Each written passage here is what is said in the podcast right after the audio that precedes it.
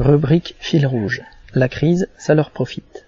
Le gouvernement se félicite des ristournes sur les prix annoncés par le groupe de transport maritime CMA-CGM. Quelle comédie.